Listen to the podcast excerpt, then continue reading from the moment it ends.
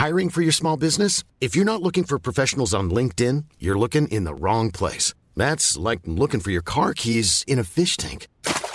LinkedIn helps you hire professionals you can't find anywhere else, even those who aren't actively searching for a new job but might be open to the perfect role. In a given month, over 70% of LinkedIn users don't even visit other leading job sites. So start looking in the right place. With LinkedIn, you can hire professionals like a professional. Post your free job on linkedin.com slash people today. Episodio 79. Hace 79 años fue el ataque de Japón a Pearl Harbor. La edad de Bob Dylan y del Rey Pelé es de 79. 79 es el peso atómico de helio. 79 horas a la semana pasaron los españoles frente a una pantalla durante el confinamiento y en el episodio 79 tenemos a una mujer empresaria visionaria experimentada, Carola Martínez. Vamos a darle, vamos, vamos, vamos. No hace falta pensar demasiado para dar con startups que han llegado a revolucionar industrias. Pensemos en Uber, pensemos en Amazon. Hace unos años eran empresas con ideas revolucionarias. La gran diferencia, el cambio en los últimos años es que las grandes empresas, aquellas de toda la vida y no solo en el mundo de la tecnología, sino también en alimentación, en coches, industrias tradicionales, entre comillas, están dándose cuenta que necesitan unirse a esta mentalidad tecnológica disruptiva, eh, ágil, innovadora, para seguir en la punta y seguir en la cima del mundo competitivo. Pues Carola, mi invitada de hoy, se dedica precisamente a eso, encontrar los puntos entre la empresa grande y la startup innovadora, ágil. Y hablamos precisamente de las oportunidades detrás de este nuevo interés de ambos lados en conocerse, tal vez hacer cosas juntos y aparte Carola está metidísima. Justo en medio de eso con su empresa Connector. Te garantizo una charla de primer nivel, no importa si estás en el mundo de la startup o eres desarrollador o eres empresario, ya verás que vas a absorber conocimiento muy valioso de aquí. Como siempre, yo soy Chris y te doy la bienvenida a este tu podcast de tecnología y negocios digitales. Gran invento. Carola Martínez, muchas gracias por estar aquí, caray. Gracias, Cris, aquí por, por tenerme. Muy contenta de, platicar contigo. Quiero que, hacer énfasis en que si me escucho contento es porque, porque llevaba mucho tiempo sin hablar contigo y, y te conozco hace como más de 10 años. Es correcto, justo eh, digo, platicamos un poquito antes de la entrevista y una emoción mutua por volvernos a encontrar ahora en este, en esta línea, ¿no? Es una locura, los dos, eh, los dos trabajamos en la misma empresa y ahorita los dos estamos, eh, estamos, estamos, Dios mío, en mundos diferentes, literal, en otros continentes. Pero, Carola, por favor, cuéntanos, ¿en qué estás tú ahora mismo? Muchísimas gracias, Cris. La verdad es que súper contenta. Eh, ahora mismo podría ponerle este título como eh, La locura de emprender en pandemia. Prácticamente estoy emprendiendo en este momento. Eh, yo vengo poco de la industria del corporate venturing y todo también lo que tiene que ver con, con la parte de fondos de riesgo, etcétera. Ya llevo un par de añitos, poco más de par de añitos en esa industria y en este momento estoy emprendiendo mi propia compañía justo eh, durante estos cuatro años que yo estuve trabajando en, esta industria de corporate venturing, que prácticamente es eh, la innovación a través de la colaboración con las startups, me enamoré cañón de todo este tema eh, y, justo ahí encontré como ese superpoder, ¿no? Uno sabe cuál es su superpoder, tú y yo compartimos un superpoder en su momento, ¿no? De toda la parte de digital, etcétera, pero la industria ha venido evolucionando y ahorita las startups eh, pues están revolucionando esas industrias, justamente las que tú y yo llegamos a, colaborar en su momento. Eh, y bueno, durante estos cuatro años estuve trabajando con un rush increíble, viajando eh, literalmente dos veces por semana, tomaba un avión o un camión, me la pasaba directamente en lo que es aeropuerto o en, la estación de, de, autobús, viajando ya sea tema nacional o internacional, así durante eh, tres, años y medio, casi cuatro, ¿no? Entonces, en un rush increíble en ese tema. Y eh, llega la pandemia y evidentemente fue un parón de, de, hace cuenta que como si me hubieran metido el, el, freno de mano, en, yo iba en velocidad de 500 y me meten el freno de mano y ahí es donde hago un parón, ¿no? Y, creo que a todos nos pasó el hecho de, de, pensar qué era lo que estaba sucediendo en ese momento. tuve un tiempo de reflexión interna, de empezar a saber si realmente ahí era lo que eh, quería quedarme en la empresa en donde yo estaba o quería hacer algo diferente, ¿no? Entonces, creo que esa pandemia o esta pandemia que estamos viviendo, en el inicio de, a todos nos llegó un, rush increíble porque empecé a también escuchar que muchas em, amigos estaban literalmente tomando decisiones súper arriesgadas, ¿no? Eh, en ese momento de reflexión, eh, yo empecé a pensar si realmente quería seguir por el camino y por la visión de la compañía eh, en la que venía colaborando durante cuatro años. Y ese frenón de dejar las maletas fue un tiempo para mí, para relajar la cabeza y decir hacia dónde quiero ir, ¿no? Entonces, decido en ese momento emprender. Justamente en este momento Estoy creando mi propia compañía que se llama Conector y prácticamente el enfoque de Conector es ayudar a grandes corporaciones a innovar a través de la conexión, ¿no? Al final de cuentas, con, con estas startups, ¿no? Como veníamos platicando, la industria, los negocios, eh, el ritmo de vida ha cambiado, igualmente a partir de esta pandemia, y esas mismas corporaciones tienen la necesidad de relacionarse con nuevas compañías, ¿no? Y, tenerlas a la mano y no saben cómo. Entonces, justo ahí vi una oportunidad y dicen por ahí que dentro de la tempestad y de las crisis es donde vienen las oportunidades. Y ahí justamente es donde yo veo esa oportunidad de poder crear esta empresa especializada en lo que es el scouting o el startup hunting. Eh, realmente explorar muy bien esas compañías y cómo puede llegar a favorecer a estas grandes industrias eh, como lo son eh, de alimentos, bebidas, etcétera, ¿no? un poquito por ahí en ese Eso se llama corporate ¿qué? Corporate venturing. Ok, sí, mira, innovación, innovación a través de startups, ¿no? De la colaboración con las startups. Yo tuve aquí en el podcast a Miguel Arias en junio, me parece que este, es director de, de entrepreneurship de Grupo Telefónica, que lo que hacían era un poco eso, si, dime si, si estoy en lo, en lo correcto.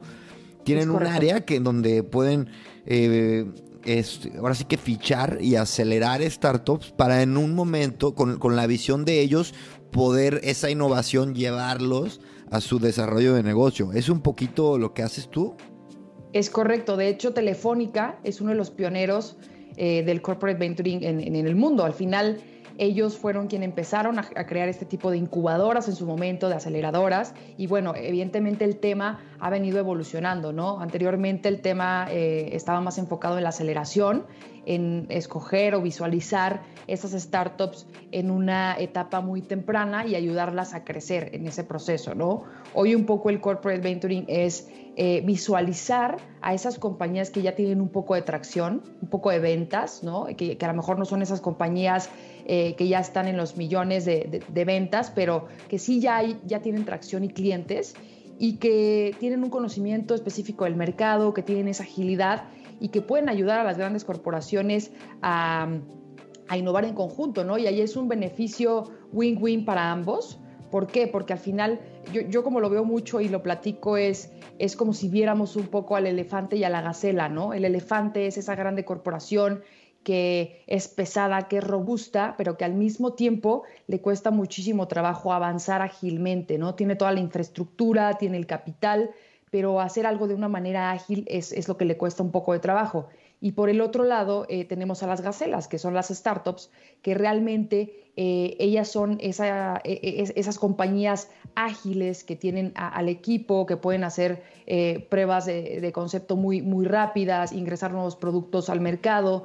Y un poco la idea es poner a bailar al elefante con la gacela, ¿no? Es decir, que entre ambos puedan complementarse, que la gacela pueda eh, complementarse esa robustez de ese elefante, del capital, de esa consolidación en el mercado y que la corporación pueda complementarse con el equipo ágil y la manera, eh, pues ahora sí que rápida de ingresar a nuevos mercados o eh, con nuevos productos, cosa que entre ambos es interesante, ¿no? Fíjate que yo estoy viviendo justamente eso. estamos, yo trabajo en una empresa grandota, 1800 empleados y tal, y de repente acaban de fichar a alguien que viene de, a mi jefe, le mando saludos. Carlos, ¿qué tal? Este, que viene de una startup súper ágil, con unas metodologías loquísimas. Y este, no, no loquísimas, es Scrum y Agile, ¿sabes? Y este, pero con una mentalidad de que, ¿sabes qué? O sea, vamos eh, arrasando en tiempos de agilidad. Y, y de repente, o sea, me asombra lo diferente que se trabaja, ¿sabes? No solamente es un tema de innovación, de tecnología, de, o sea, es un tema también de cultura, ¿no? Claro, y yo, y, yo me enamoré de eso, Chris, porque justamente eh, cuando tú estás en la universidad, en la escuela, etcétera, te, platican, ¿no? Y, te dicen, tú tienes que estudiar para trabajar en las mejores empresas, para ser, eh, digamos, empleado o colaborador de las mejores empresas. Y yo creo que ese chip ha venido cambiando muchísimo el día de hoy y es eh, ese chip conmigo no hacía sentido, ¿no? Cuando yo estudiaba en la universidad era, pues es que qué cool trabajar para las mejores empresas, pero ¿cómo sería trabajar con las mejores empresas? Y creo que eso lo descubrí mucho y lo exploté mucho en esta industria, porque al final eh, he logrado vincularme con esas grandes empresas. No trabajo para ellas, trabajo con, ellas.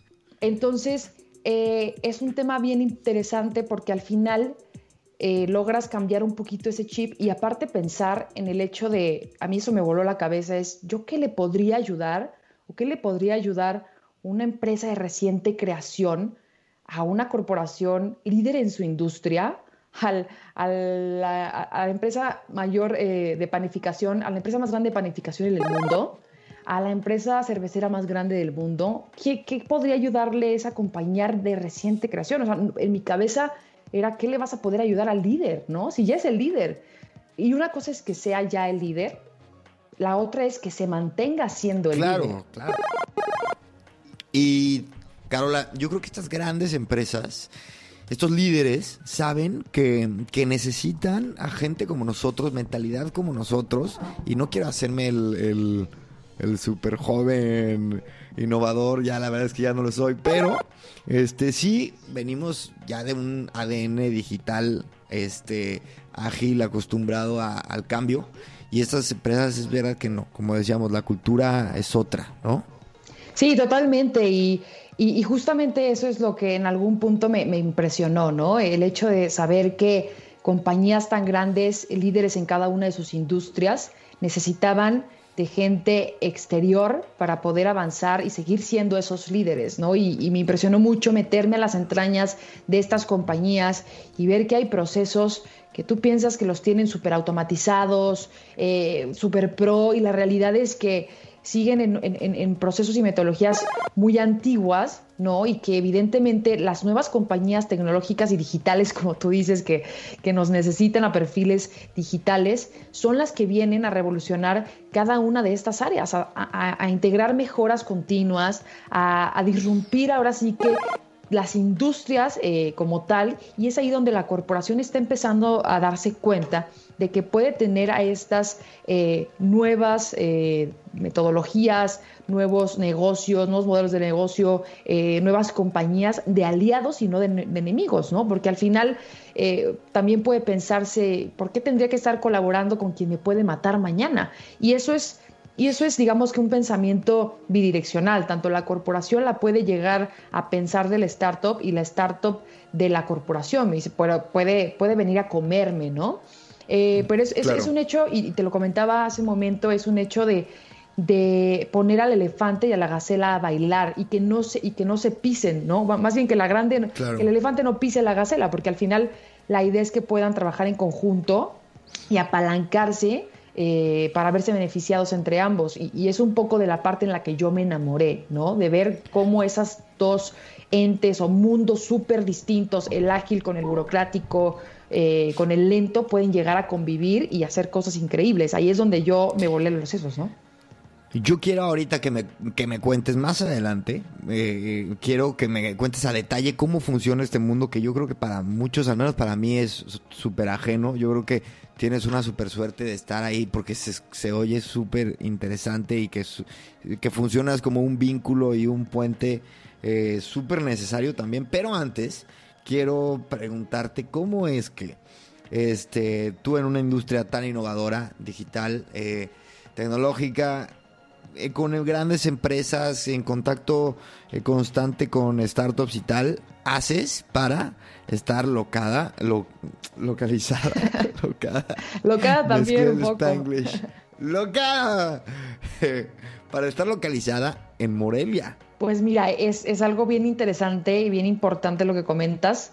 Eh, creo que hay, hay una empresa que, una de las grandes empresas de la industria que justamente se ha visto golpeada por, por todo esto de la pandemia, que ha puesto a, Morelia en el ojo del, huracán, ¿no? Y en el mapa. Y esa, esa empresa es Cinépolis, eh, cuarta exhibidora de cine a nivel mundial. Ahí es donde el mundo empezó a ver que quién era Morelia, ¿no? Y, y dónde estaba y, qué cosas se hacían de este lado. Eh, un poco como esta grande en la parte de entretenimiento y ahí empezaron a, Qué fuerte. Ahí empezaron a surgir muchísimos hubs eh, alrededor, ¿no? Eh, que, evidentemente una vez que eh, Cinepolis abrió las puertas a, como grande compañía poder emplear a la gente aquí de, la, de Morelia, de la ciudad, se empezaron a generar también eh, algunos hubs de, tecnología, de innovación, de venture capital, y ahí es donde empieza a surgir un poco este tema, ¿no? Este, y a partir de ello, y bueno, impulsado también mucho por, por estas compañías ya multinacionales, el tema de la pandemia ayudó muchísimo, no, solamente a nosotros, y, yo creo que a muchos eh, de los que eh, estamos hoy en la industria nos ayudó también a poder animarnos a independizarnos porque ya hoy la, digamos un poco la, sensibilidad y la aversión que había un poco al tema digital, hoy se está rompiendo, hoy ya es una necesidad, es una realidad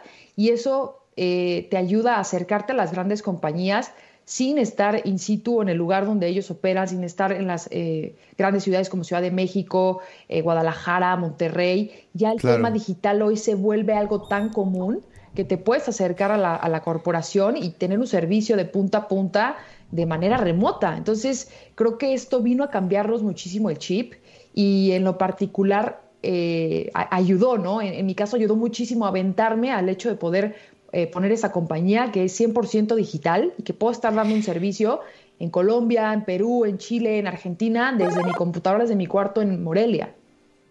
¿Sabes qué es fuertísimo? Que em, este, esto que, mencionas ahora, que es como, claro, el, mundo nuevo, Primero que nada, como, como dato curioso, las ciudades grandes están empezando a vaciar. Eso ya es una tendencia real. Interesantísimo. Bueno, que esto que, mencionas, nosotros, y ahora sí ando muy anecdótico, pero nosotros nos conocimos trabajando, nunca hemos vivido en la misma ciudad y hace 10 años yo trabajaba con gente de León, contigo, con gente en la Ciudad de México, contigo en Morelia y, y yo en San Luis Potosí. Exactamente. ¿Sabes? O sea, para nosotros esto en realidad es que no es nuevo y ahora, claro, el chip lo, lo, lo cambia pues quien trae el dinero, ¿no? Que son los, los grandes. Y ahora sí que por obligación. Te interrumpí nada más para hacer una, una aportación un poco para poner contexto de el historial. No, buenísimo. Y creo que esa aportación hace sentido con, con, con lo que estamos viviendo hoy en día. O sea, al final muchas de, de, las corporaciones ya están abiertas a tener estos servicios remotos y eso impacta directamente y beneficia a muchos de nosotros eh, que, que, damos un servicio, ¿no? que nos animamos a dar un servicio porque ya no, ya no hay una barrera eh, geográfica que esté en medio para poder llegar a esas grandes corporaciones, dar un servicio de calidad de punta a punta y tener aparte, sin tener que sacrificar el tema de eh, pues la calidad de vida. Evidentemente yo vivo feliz en Morelia, porque es una ciudad preciosa y porque es una ciudad que te permite tener una calidad de vida versus una ciudad gigante. Entonces empieza a tener, esos ciertos beneficios, ¿no? También. Claro, y, pero algo sí, una barrera que sí es real, es para muchas startups em, eh, el llegar a estas empresas grandes, ¿no? Entiendo que las, las grandes empresas ya están con las ganas y con viendo grandes, viendo buenas prácticas de, de grandes empresas que están adquiriendo o apoyando eh, startups interesantes. Pero, ¿cómo hace la startup que dice, oye, yo tengo un potencial increíble, oye, Bimbo, mírame, mírame, o cómo, cómo le hacen. Sí, y ahí es justo un poco donde donde surge esta necesidad, ¿no? Eh, eh, evidentemente todo viene de la parte de, Open Innovation, que, es, que es algo que no es nuevo, es algo que ya lleva eh, dentro del ecosistema y del mundo muchísimo tiempo. Eh, y, dentro de Open Innovation hay, varios mecanismos y uno de estos mecanismos es el, que yo te comento en donde estoy involucrada, que es el Corporate Venturing, que no es otra cosa más que la colaboración, la innovación eh, de las grandes corporaciones a través de la colaboración con startups, ¿no? Entonces, eh, esta hormiguita cada vez más ha venido evidentemente llegando a, estos países, a, Sudamérica, Latinoamérica, eh, en, España, en donde tú estás, eh, la, cosa es pan comido, no es el pan de todos los días. Eh, todas las corporaciones hacen colaboración con startups y ya es algo que lo traen muy arraigado pero acá en México, en Latinoamérica, ha venido la ola avanzando un poco más, más, lento, como un poco en todo, ¿no? Eh, siempre, siempre sucede, es normal. Claro, normal. Pero bueno, ahí las corporaciones ya están eh, un poco encontrando este tema y, estudiando el tema un poquito más a fondo, cuáles han sido los resultados en otros países, qué es lo que se ha ejecutado. Eh, incluso, eh, pues bueno, las, las, empresas que ayudan a acompañar a estas corporaciones en este proceso cada vez son más. Anteriormente había muy pocas en la región y hoy son cada vez más las compañías que están ayudando a las grandes corporaciones en este proceso. Y prácticamente es a partir de iniciativas, eh, digamos, de aceleradoras corporativas, ¿no? que así se les llama el día de hoy. Y está un poco ahí, yo, yo estoy peleado un poco con el tema aceleración, ¿no?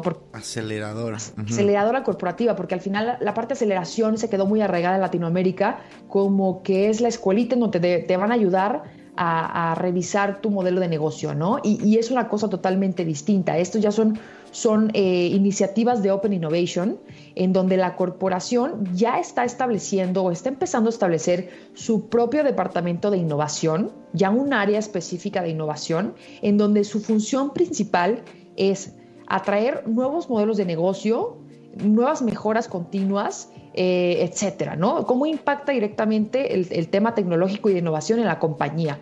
Y una de esas estrategias dentro de estas, eh, ahora sí que departamentos o nuevas áreas, tiene que ver con el tema de corporate venturing, de corporate venturing que es cómo hacemos para que esas startups que están surgiendo allá afuera, que crecen rapidísimo, que penetran en el mercado rapidísimo, colaboren con nosotros, ¿no?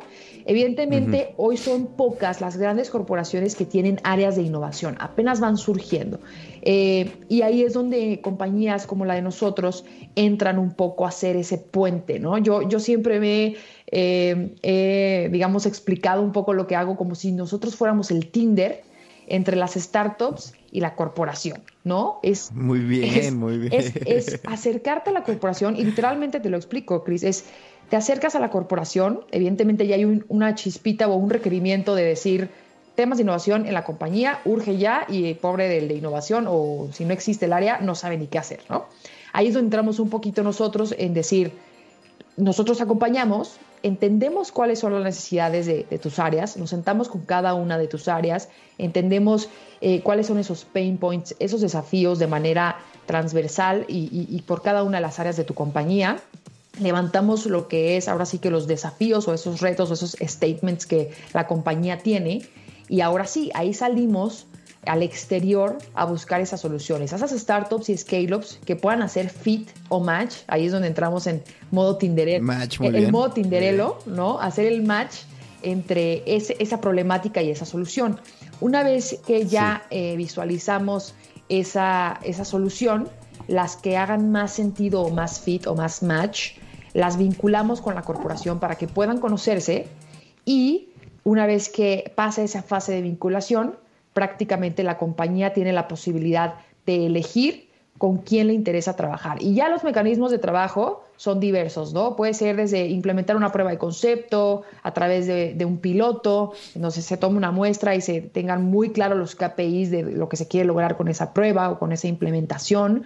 También puede ser que haya un tema directamente de proveeduría, ¿no? Que es decir, ok, ya encontré a esta solución tecnológica que estaba buscando y le doy esa prueba de, de, digamos, esa, esa relación ya cliente-proveedor.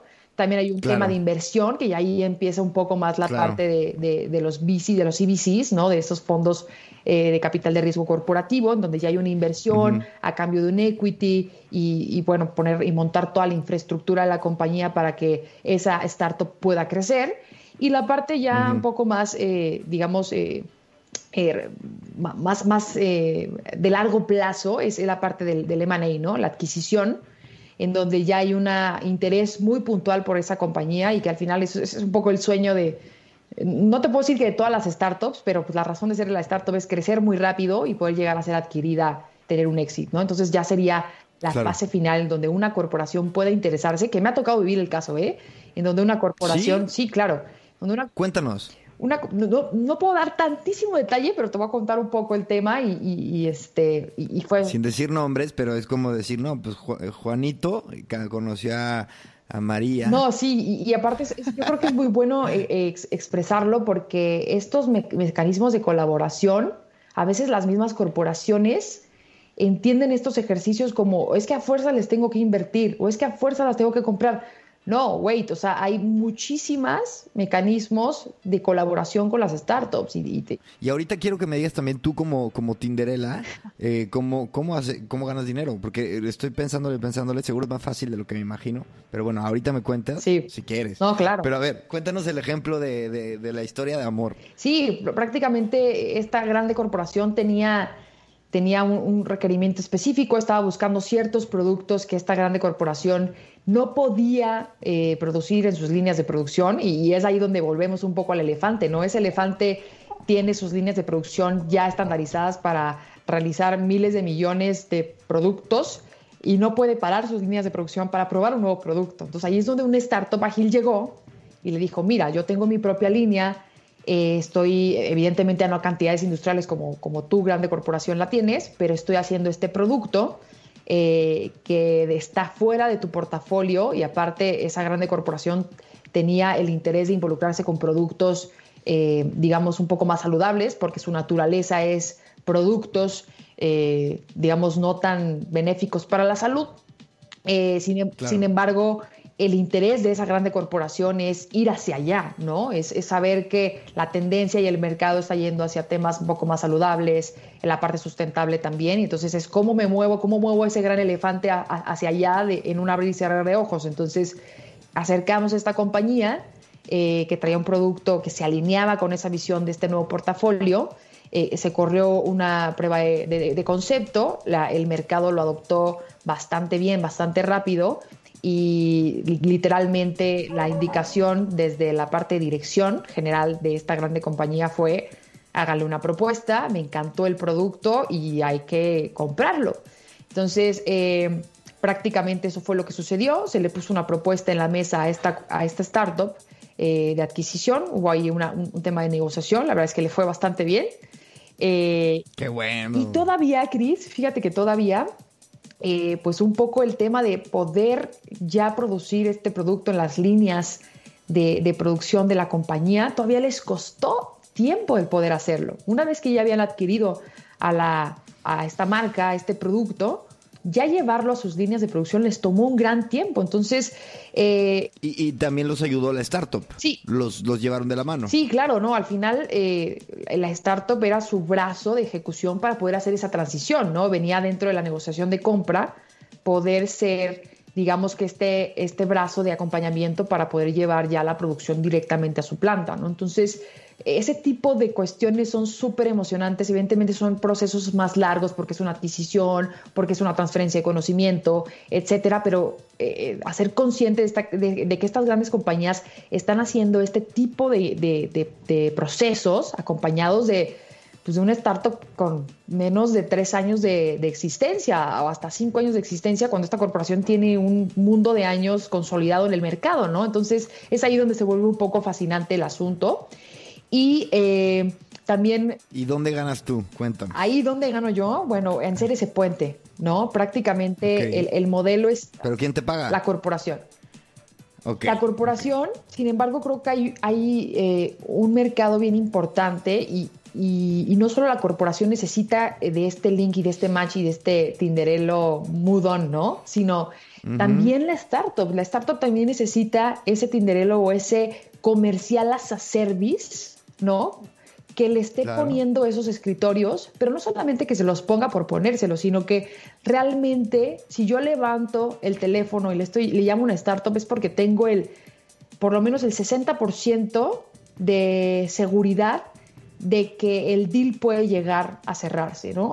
te, te, llamo porque sé que es una oportunidad con un gran potencial y con un alto porcentaje de asertividad de que tú puedas ser esa startup que puede solucionar ese reto. Entonces se vuelve un poco interesante porque ya no es, yo, yo, lo digo como que somos ese hunting de la aguja en el pajar, ¿no? Donde el pajar es ese mundo de startups, ¿no? Y hoy levantas una piedra y sale una startup y es un, es un pajar y un mundo este, inmenso, pero el chiste es conocer a esas startups específicas que son las que te pueden llegar a servir para ese para ese desafío y ese reto, ¿no? Entonces ahí donde se vuelve un poco más fino el servicio eh, y la ayuda y este puente, porque al final es generar valor para ambos lados, ¿no? Entonces... Oye, ¿cómo le haces tú de como Startup Hunter? Sí. Así como, ¿cómo es tu proceso? ¿Te vas a LinkedIn y luego le preguntas a, los podcasters eh, que te presenten, igual yo puedo llevarme una comisión. No, Cris, yo creo que si te cuento esto te tendría que borrar el podcast completo.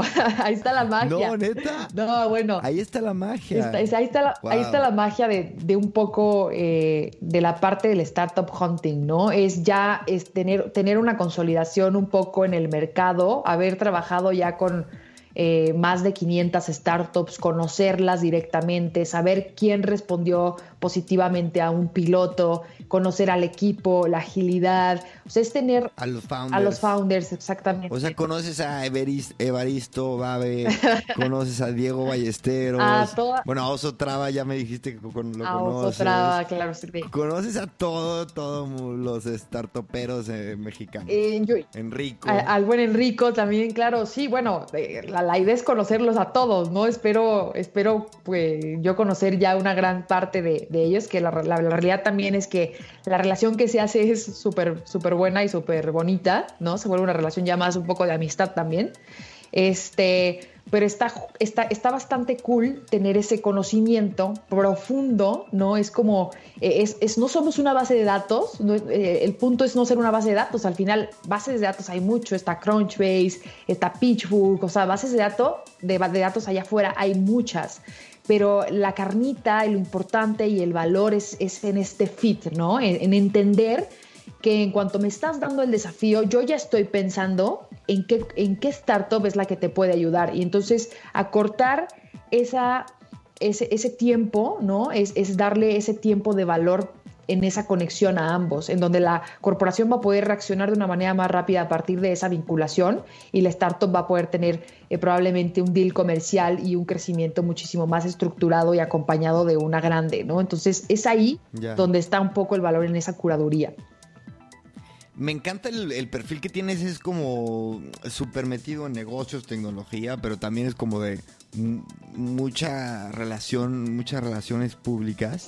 Y ahorita quiero que me cuentes, si quieres, cómo, cómo llegas ahí, o sea, cómo se, se desarrolla tu perfil profesional para construir el network que, que, tienes y, este, y también las habilidades. Y aparte ¿Qué onda? Deberías de tener un podcast. Hablas muy fluido y muy... Te expresas brutal. Yo me siento mal. No, Cris, no, fíjate que, mira, acá entre nos, cuando yo era chica, y creo que va, muy ligado a lo que, a lo que vienes diciendo un poco, ¿no? Pero ahí entre, entre, entre, digamos, propuestas y proyectos y probar cosas, en algún punto de mi vida yo tuve un, un programa de radio eh, en, EXA. Tiene sentido. en EXA yo también, yo también trabajé en, EXA, pero trabajé en el área digital. Sí, yo, yo, estuve ahí en EXA con un programa con el buen Hermes Lescano, que le mando un saludo. Eh, es un, locutor ya de, de, esos buenos, de los grandes, de los consolidados, de los que sí le saben, ¿no? uno que iba a improvisar, ¿no? de los de toda la vida. Exacto, y, me metí un poco a probar eh, eh, un poco para esta parte de, soft skills, ¿no? O sea, eh, ayudarme un poco en la parte de la comunicación, etcétera, y, fue un poco más una prueba de, ayudarme a mí con, mis skills de comunicación, fue, fue, más que nada eso, ¿no? y también qué tal lo que es salir al mundo, o sea, de repente yo, yo le cuento a, mis amigos, a mi familia, que la primera vez que me puse a grabar en un podcast, yo estaba temblando, ¿sabes? Aunque nadie me iba a escuchar. Sí, es... O sea, ¿qué tal eso también te, te curte, no? No, claro que te curte. Y, o sea, yo hoy en la mañana que, que, ya era hoy la entrevista contigo, al final es ese nerviosito de, pues tienes un poder, ¿no? Y tienes un poder en, en, en las palabras que usas, tienes un poder hacia allá afuera y esto, y esto sale y al final tiene resonancia para pocos o muchos, pero la tiene, ¿no? Entonces, eh, al final es una responsabilidad y al final el nerviosito siempre, siempre está ahí. Em, un poco también con tu pregunta de, cómo se fue desarrollando este tema, la parte de relaciones públicas, pues sí, o sea, al final eh, eh, uno siempre sabe cuál es su superpoder y ese desde chica yo sabía que ahí yo tenía algo interesante con la gente, pero no sabía cómo monetizarlo. Y eso es algo bien importante porque hoy me siento súper contenta de, haber eh, llegado al punto en donde hoy sé cómo monetizar esas relaciones. Y me costó muchísimo trabajo, me costó muchísimo tiempo y probar en muchísimos lados eh, y, fracasar incluso en proyectos para llegar a hoy a monetizar esas relaciones, porque al final era, eh, oye Carola, ¿conoces a fulano que haga no sé qué, no sé qué? Sí, claro, y pues ahí va el contacto, pero pues yo me iba en ceros y al final la otra persona con, la, con el vínculo que había hecho generaban un super deal y yo pues bien, gracias viendo viendo la fiesta desde otro lado, ¿no? Entonces, desde, desde ese momento, digo, y si me voy desde atrás, temas hasta súper burdos como el hecho de ser PR en un antro, en algún punto llegué a ser PR en un antro y ese, ese, ese feeling con las, con las personas fue evolucionando, ¿no? Al final yo sabía que lo tenía y que podía hacer matchmaking de cosas, pero no sabía cómo, cómo monetizarlo. Entonces fui avanzando con ese skill y evolucionándolo hasta llegar hoy hacer ese matchmaking entre grandes corporaciones y startups y saber monetizarlo, incluso ya no solo monetizarlo de un solo lado, sino bidireccionalmente, ¿no? Que hoy tenga valor tanto para la corporación, que puedo acercarla de manera muy rápida y muy puntual y con un, eh, una tasa de asertividad muy concreta, que si te la estoy poniendo es porque sé que es la que te puede ayudar, eso, eso vale y vale mucho y también a la, a, la, startup, ¿no? Decirle, tengo una, eh, eh, en, la, en la mesa, te pongo un escritorio grande que sé que te va a ayudar a, crecer y también eso vale mucho. Entonces, es, es, valor por todos lados. Pero, a ver, y hasta hace poquito estabas con esa realización de darte cuenta que puedes monetizar tus aptitudes, ya que aparte el trabajo te llena y eres una fregona y tal. Hasta hace poco lo hacías con el respaldo de una empresa, cierta seguridad y tal. Dime algo, ahora que eres emprendedora, empresaria, ¿sientes una realización eh, todavía más plena? Totalmente, Cris. Es una realización, eh, y, déjame platicarte, no es la primera vez que emprendo, pero es la primera vez que me siento muchísimo más segura emprendiendo, donde creo que están alineadas mi, pasión con lo que soy buena y con lo que puedo ganar dinero. Esas tres cosas anteriormente en mis otros emprendimientos no las había sentido tan alineadas y hoy siento que están súper alineadas porque realmente sé que tengo ese superpoder y que me apasiona y que puedo ganar dinero con ello. Y claro, o sea, al final eh, esa realización de ya tener tu propia compañía es una, es una gran responsabilidad. Y yo pensaba, con el respaldo de la anterior compañía, era, bueno, si ya me meto estas friegas, pues ¿por qué no me las meto al 100% para mí?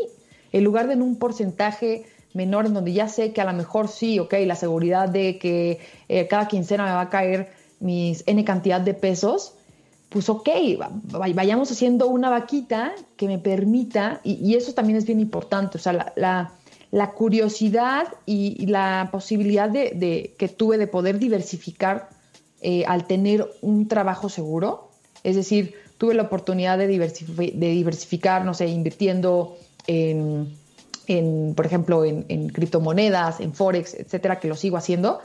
Y ese ingreso extra, o sea, tener, tener varias vías de ingreso, me permitió tener esa eh, bolsita que me permitió emprender en medio de una pandemia, en medio de una crisis, ¿no? Porque al final pude decir, ok, mi seguridad para los siguientes meses en lo que esto arranca, ya hoy la puedo tener y puedo avanzar un poco más tranquila que si arrancas un poco en ceros, ¿no? Que, que, al final hay gente que lo hace en ceros y es admirable, admirable que se avienten del barco de esa manera pero yo quería tener esa... No, no es admirable. No, bueno, es admirable que lo hagan por el, por el, pues, el, riesgo, ¿no? Si se arriesgan es porque creen en su... Es muy peligroso, mejor ahorren y luego ya atrevan. Sí, no, digo, es, es admirable un poco por, porque pues, están, están dispuestos a correr el riesgo, ¿no? Pero evidentemente es mejor que tengan un plan de, de, de poder hacerlo con la, de la manera más tranquila en lo, que esto, en lo que esto avanza. Entonces, un poco fue por ahí el tema.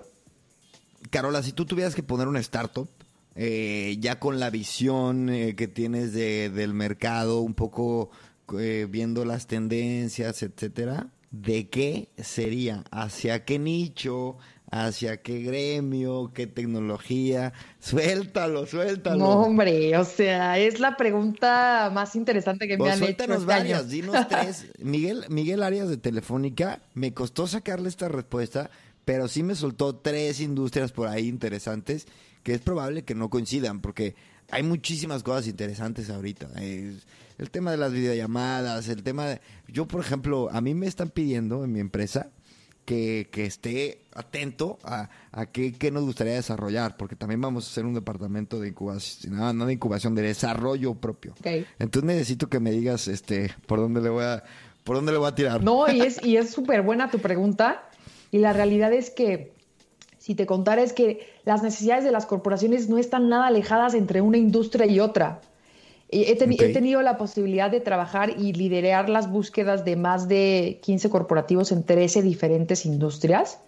Y al final el resumen es, wow, todos, todos pudieran o, tienen ese, ese mismo dolor, ¿no? Entonces se vuelve un poco más necesidades transversales, que incluso se vuelve una oportunidad de poder una oportunidad de, poder colaborar corporación y corporación A con corporación B en diferentes industrias hacia la búsqueda de soluciones mutuas, ¿no? Que impactan directamente. O sea, he visto compañías en la industria animal con el mismo problema logístico de la industria eh, alimenticia o de CPG, ¿no? O sea, de las CPGs, la misma, el, mismo, la misma problemática, todo, el consumo, eh, este, todo, lo que son este consumo final.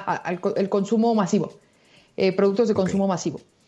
Y al final es cómo esas dos industrias bien diferentes tienen la misma problemática.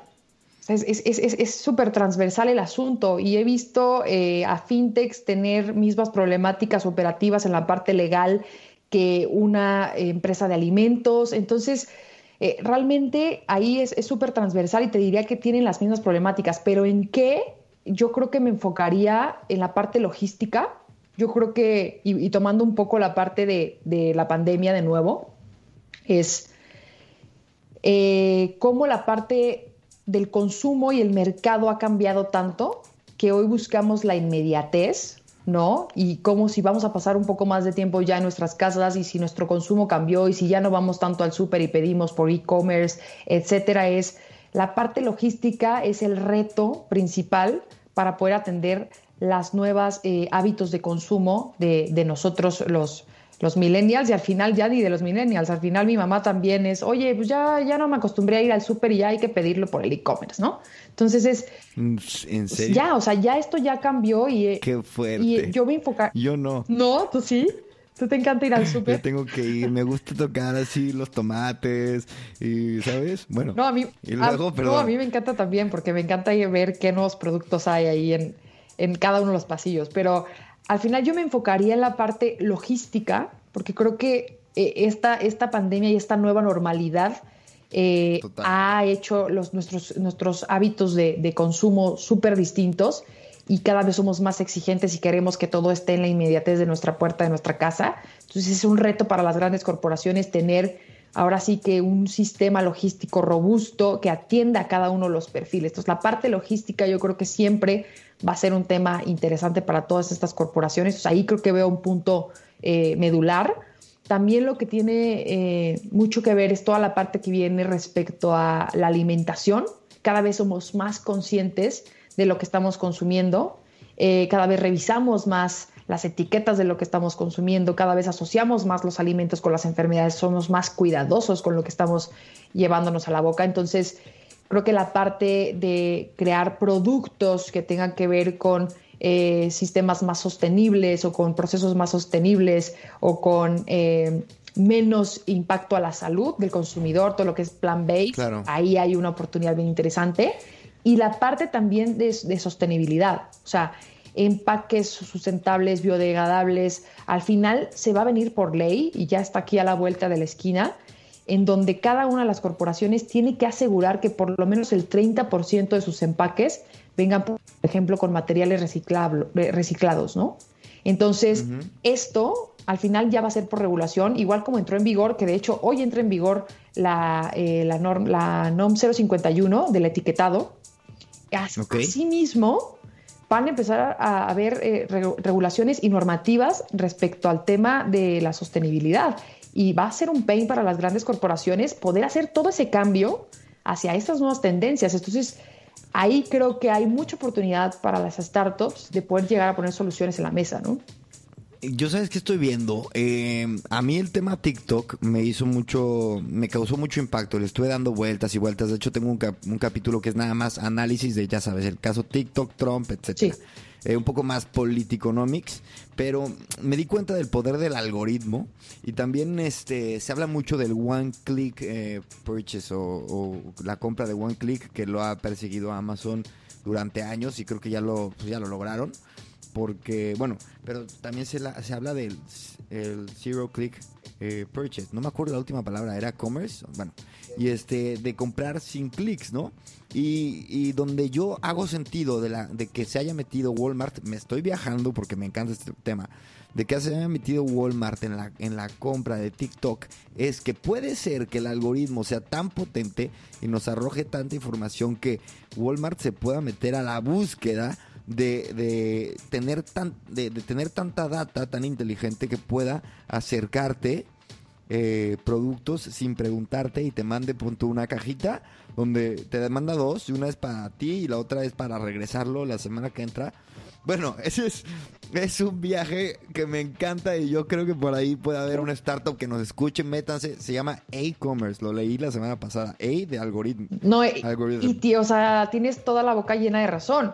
Y la otra también es, digo, al final sabemos que hoy, hoy el main y la importancia y el dinero y el interés de las corporaciones está en la data. Todo lo que pueda generarles data es ir un paso adelante de, la competencia y, y del mercado, ¿no? Entonces, tiene todo el sentido del mundo. Y la otra también es que ya las corporaciones empiezan a involucrarse y a invertir y a relacionarse con compañías no precisamente del core de la corporación, en este caso tú podrías pensar, bueno, ¿qué fregados eh, quiere hacer Walmart con TikTok, ¿no? O sea, eh, un poco más entretenimiento, social media con tema retail, este, pues, este, bueno, hay algunas líneas que podrían ser obvias de interacción, pero otras no tantas, ¿no? Entonces, es cómo empiezan las compañías a diversificar también en su portafolio, a involucrarse con compañías de reciente creación de otras industrias que pueden venir a disrumpir otro tipo de negocios y que después pueden ser y pegar directamente en el core o no de la compañía. Entonces es, es la parte un poco la de la, de la diversificación y esto es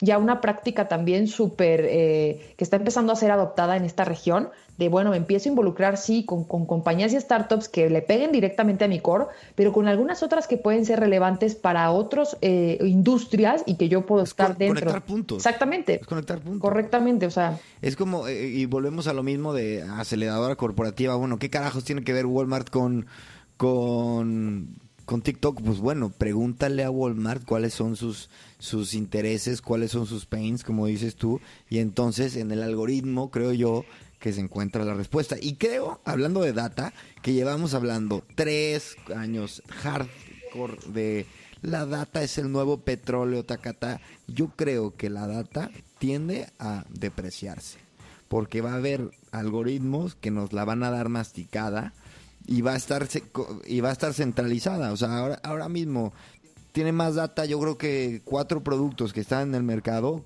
que el resto juntos, ¿sabes? Instagram, TikTok.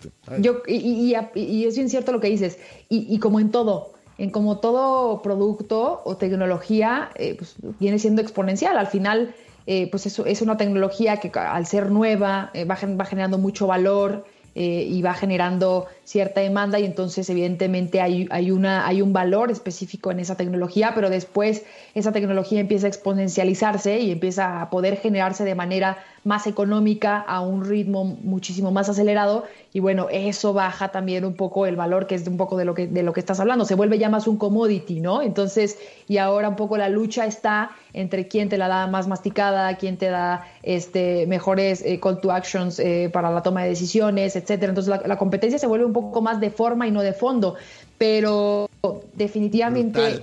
O sea, definitivamente ahí hay un tema que, que, hay un reto interesante y muy importante en las corporaciones. Y el reto está en sus propias corporaciones. Me refiero a estas, estos elefantes de los que venimos hablando, estas líderes en la industria.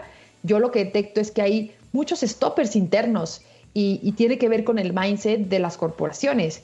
Em, un poco pensando en, en, algunos ejercicios que hemos hecho, es los primeros stoppers, es, la gente, por ejemplo, el departamento de TI, se siente celoso de este tipo de iniciativas, de este tipo de colaboraciones, porque ellos creen que lo pueden resolver de manera interna y no lo dudo, y no lo dudamos, ¿no? No, dudo que la, eh, eh, el área de TI pueda llegar a ser una solución que impacte directamente en los desafíos de la compañía, pero ¿a qué costo y a qué tiempo?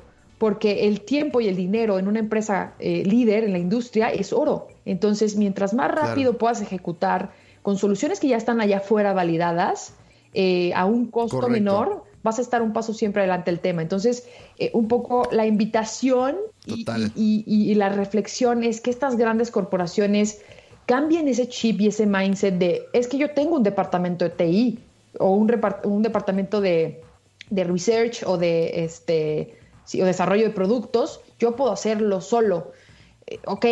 Pero no, pero lo que aprendes y en lo que encuentras un eh, una, un puntito donde reaccione un nervio. Exactamente. Puta, pueden pasar años. Exactamente. Ya se murieron 300, 300 startups en lo que tú vas a ver si una jala. Sí, en lo que te, haces el presupuesto, en lo que dirección te, te aprueba el presupuesto, en lo que recursos... agarra un programador y y te la hacen de todos por no, porque no tienen, porque está muy caro el programador o el, o el CTO. Se vuelve burocrático. agarra uno, agarra una startup que ya esté afuera, que ya tenga atracción, que ya haya validado ciertas cosas, trabajen juntos y aprende tú de él como corporación y que la startup aprenda de ti como el líder de la industria y entonces hagan magia juntos, ¿no? Es, es ahí donde yo veo el valor de esta colaboración y que también las grandes corporaciones se quiten ese, ese mindset de que eh, híjole, es que eh, no le puedo dar tanta información porque no vaya a ser que, tranquilos, y, también se, invita un poco a la startup que,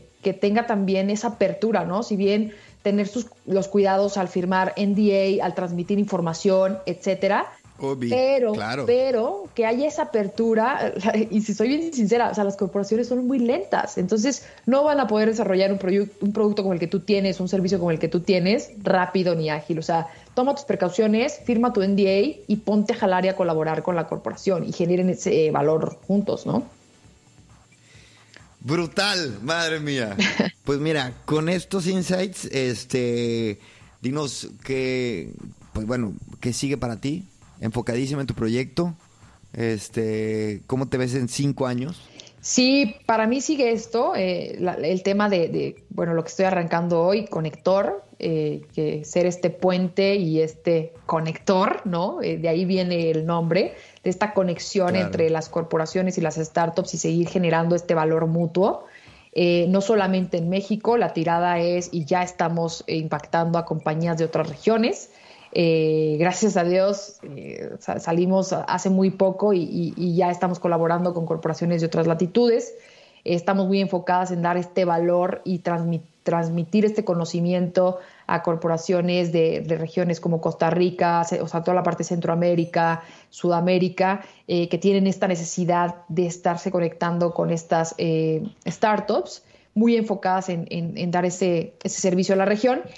Y eh, bueno, individualmente, eh, y creo que sería súper difícil no hacerlo, es como todos los días estamos viendo soluciones nuevas y estamos viendo dos puntos de vista bien interesantes, que es tanto la necesidad de las industrias como las soluciones que hay allá afuera. Evidentemente la cabeza da mil vueltas y es cuál es esa next thing, ¿no? O qué podría estar creando para, para este pain point que sé que hay en la industria, eh, qué podría estar generando en solución. Entonces, no quito el renglón, del renglón que en algún punto eh, pueda llegar a generar algún tipo de solución ya eh, específica para alguna industria, eh, a, lo mejor colaborar directamente con una startup y generar alguna nueva solución a partir de la visión y del conocimiento de lo que las industrias están necesitando.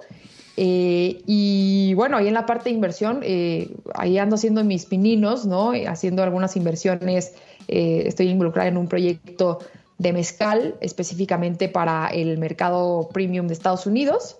Y eh, bueno, mis inversiones ahí en, cripto y en Forex que, que, me dan ahí una entrada de capital para diversificación, ¿no? Y yo creo que todo esto tiene mucho que ver con la parte, soy muy inquieta y muy creativa, no me permitiría estar directamente en una sola cosa y, y, ojo, ahí nada más no me refiero a una sola cosa respecto a estar picando varios proyectos, ¿no? Creo que mi foco lo tengo muy claro y está en generar este valor de conexión eh, me refiero a seguir alimentándome de esa creatividad y aportar directamente eh, en, los proyectos que me hagan sentido, ya sea como una parte de inversión o, conectando los puntos para generar valor entre, entre, entre los diferentes actores. ¿no? Es, es un poco ahí donde creo que me quiero enfocar en ese sentido.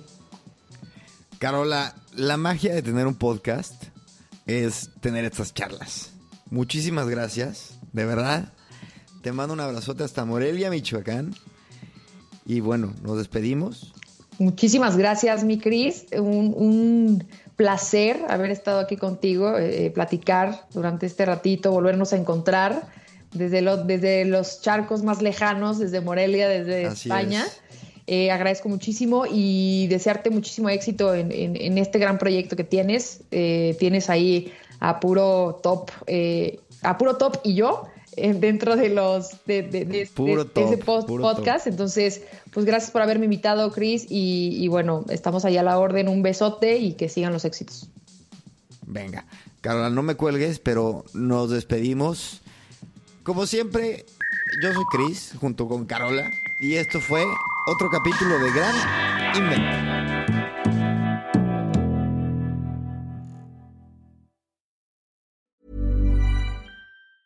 Hi, I'm Daniel, founder of Pretty Litter. Did you know cats tend to hide symptoms of sickness and pain? I learned this the hard way after losing my cat, Gingy. So I created Pretty Litter, a health monitoring litter that helps detect early signs of illness by changing colors, saving you money and potentially your cat's life. Pretty Litter is veterinarian developed, and it's the easiest way to keep tabs on your fur baby's health right at home. Go to prettylitter.com and use code ACAST for 20% off your first order and a free cat toy. Terms and conditions apply. See site for details.